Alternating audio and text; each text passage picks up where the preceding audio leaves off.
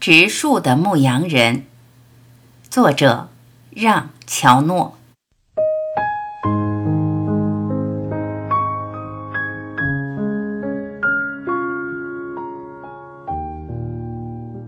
想真正了解一个人，要长期观察他所做的事。如果他慷慨无私，不图回报，还给这世界留下了许多，那就可以肯定地说。这是一个难得的好人。那是在一九一三年，我走进法国普罗旺斯地区，在游人稀少的阿尔卑斯山地做了一次旅行。这里海拔一千两三百米，一眼望去到处是荒地，光秃秃的山上稀稀拉拉的长着一些野生的薰衣草。在无边无际的荒野中，我走了三天，终于来到了一个废弃的村庄前。我在倒塌的房屋旁边支起帐篷。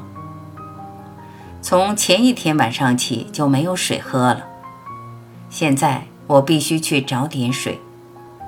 我猜想，这里虽然成了废墟，但是像马蜂窝一样一间挨一间的房子周围。总会有一口水井或是一眼泉水吧。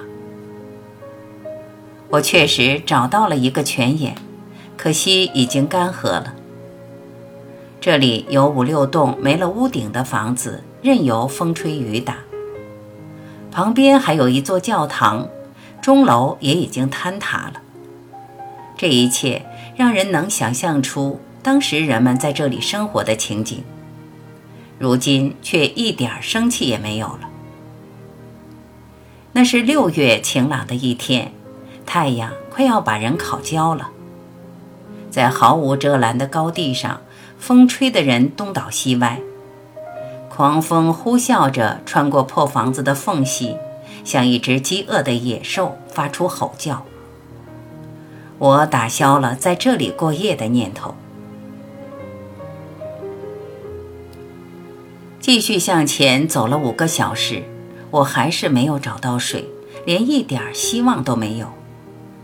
到处是干旱的土地和杂草。我看见远处有一个黑影，开始我以为是一棵枯树，但没有选择，我还是朝那儿走了过去。原来是一个牧羊人，他周围有三十来只羊。懒懒地卧在滚烫的山地上。牧羊人让我喝了水壶里的水，又带我去了他山上的小屋。他从一口深井里给我打了一些水，井水甜丝丝的。井台上装着简单的吊绳。这个男人不太爱说话，独自生活的人往往这样。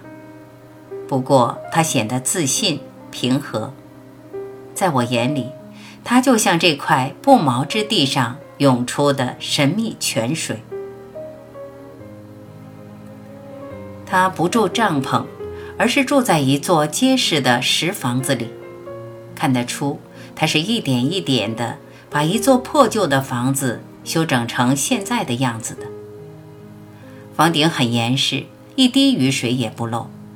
风吹在瓦上。发出海浪拍打沙滩的声音。房间里收拾得很整齐，餐具洗得干干净净，地板上没有一点灰尘，猎枪也上过了油，炉子上还煮着一锅热腾腾的汤。看得出他刚刚刮过胡子，他的衣服扣子缝得结结实实，补丁的针脚也很细，几乎看不出来。我们一起喝了热汤，饭后我要把烟袋递给他，可是他回答说不吸烟。他的那条大狗也像主人一样安静、忠厚、不张扬。牧羊人拿出一个袋子，从里面倒出一堆橡子，散在桌上，接着一颗一颗仔细地挑选起来。他要把好的橡子和坏的橡子分开。我抽着烟，想帮他挑，但他说不用我帮忙。看他挑得那么认真，那么仔细，我也就不再坚持了。这就是我们所有的交流。过了一会儿，他挑出了一小堆好的橡子，每一颗都很饱满。接着，他按十个一堆把它们分开。他一边数，一边又把个儿小的或者有裂缝的捡了出去。最后挑出了一百颗又大又好的橡子，他停下手来，我们就去睡了。和牧羊人待在一起，让人心里很平静。第二天，我向他提出要在他家再住一天，不是我需要休息，而是我很好奇，想知道牧羊人更多的事情。他痛快地答应了。我感觉没有什么事能打乱他的生活。他要赶着羊群去吃草了。出发前，他把装着橡子的袋子在水里泡了一下。我看到他没有带木棍，而是拿了一根一米半长、大拇指粗的铁棍。我假装随便溜达，走在和他平行的山路上。羊吃草的地方在一个山窝里。牧羊人让大狗看着羊群，然后爬到我站的地方。我以为他要来说我，嫌我一直跟着他，可是他没有。这本来就是他要走的路。他还说，如果我没事，可以和他一起去。我们沿着山路又向上爬了大约两百米，他停了下来。用铁棍在地上戳了一个坑，然后他轻轻地往坑里放一颗橡子，再仔细盖上泥土。他是在种橡树。我问他：“这块地是你的吗？”他摇摇头说：“不是。”那是谁的地？是公家的还是私人的？他说不知道。看起来他并不在意。他只是一心一意地把一百颗橡子都种了下去。吃过午饭，他又开始选橡子。趁这个机会，我刨根问底，才从他嘴里知道了一些事。三年来，他一直这样一个人种着树。他已经种下了十万颗橡子，在这十万颗橡子中，有两万颗发了芽。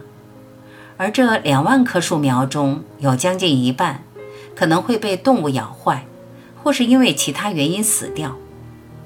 剩下的一万棵树苗会在这光秃秃的土地上扎根，长成大树。听到这儿，我开始琢磨牧羊人的年龄。他看上去五十多岁了。他说他五十五岁，叫埃利泽·布菲。原来生活在山下，有自己的农场。可是他先是失去了独子，接着妻子也去世了。他选择了一个人生活，与羊群和狗作伴，平静地看着日子一天天的流走。他说：“这地方缺少树，没有树就不会有生命。”他决定，既然没有重要的事情做。就动手种树吧。第三天，我和牧羊人道了别。这样过了一年，第一次世界大战爆发了，我应征入伍，在军队里待了五年。战争结束了，我只得到一笔微薄的酬劳，好想去呼吸一下纯净的空气呀！不由得，我又踏上了去往那片高原的路。这一带乍看好像没什么变化，不过，当我来到那个废弃的村庄旁，向远处望去，看到了一片灰灰的薄雾，像地毯一样铺在高原上。从昨天晚上开始，我又想起了那个植树的牧羊人。我想，那一万棵橡树应该已经长成一片大树林了吧。牧羊人还活着，而且身体还很硬朗。现在他不再放羊，他说羊吃树苗就不养羊了，只留下了四只母羊。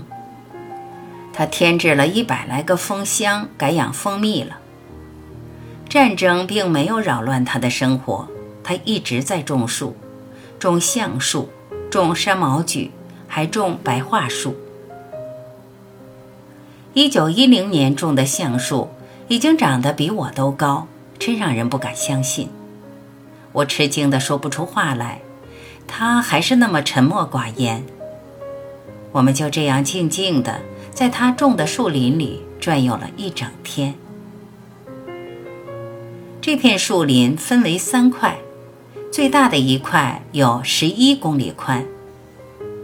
当我想到眼前的一切不是靠什么先进的技术，而是靠一个人的双手和毅力造就的，我才明白，人类除了毁灭，还可以像上天一样创造。这个男人坚持做着自己想做的事。这片一眼望不到边的山毛榉树林就是证明。它们长得足足有我肩膀这么高了。那一大片橡树也长得很茂盛，不用再担心被动物吃掉了。就算老天爷想把这杰作毁掉，也只能求助龙卷风了。他还指着一片白桦林说：“这是五年前种的。”他认为谷底比较湿润，就把白桦树种在那里。他是对的，这些白桦树颗颗鲜嫩挺拔，像笔直站立的少年一样。路过山下村子的时候，我在这个曾经干旱无比的地方看到了溪水。这是老人种树带来的连锁反应，是我见过的。最了不起的奇迹。从一九二零年开始，我几乎每年都去看望这位植树的老人。我从没见过他有任何动摇或怀疑，只有天知道这有多难。一九四五年的六月，我最后一次见到植树的老人。那年他已经八十七岁了。我再次踏上这条通往荒原的路，我完全认不出这条我曾经走过的路了。一切都变了，连空气也不一样了。以前那种猛烈而干燥的风，变成了飘着香气的微风。高处传来流水般的声音，那是风穿过树林的响声。昔日的荒地，如今生机勃勃，成为一片沃土。一九一三年，我来时见到的废墟上，建起了干净的农舍，看得出人们生活的幸福舒适。树林留住了雨水和雪水，干涸已久的地里又冒出了泉水，人们挖了水渠。农场边上，枫树林里。流淌着源源不断的泉水，浇灌着长在周围的鲜嫩薄荷。那些废弃的村子一点点重建起来。从地价昂贵的城市搬到这里安家的人，带来了青春和活力，还有探索新生活的勇气。一路上，我碰到许多健康的男男女女。孩子们的笑声又开始在热闹的乡村聚会上飘荡。一直住在这里的老一辈人已经被舒适的新生活改变了，加上新来的居民，一万多口人的幸福生活都源于这位叫埃利泽·布菲的老人。每当我想到这位老人，他靠一个人的体力与毅力。把这片荒漠变成了绿洲，我就觉得人的力量是多么伟大。可是想到要做成这样一件事需要怎样的毅力、怎样的无私，我就从心底里对这位没有受过什么教育的普通农民感到无限的敬佩。他做到了只有上天才能做到的事。